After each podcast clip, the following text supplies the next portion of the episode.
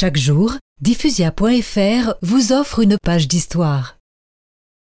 Le 15 janvier 1519, un messager se présenta auprès de François Ier. Sire, Maximilien, l'empereur d'Allemagne, n'est plus. Le roi se tourna alors vers Anne de Montmorency, son connétable. La mort de Maximilien ouvre la voie de la succession à la couronne impériale. Sire, vous devez être candidat. Candidat à quoi?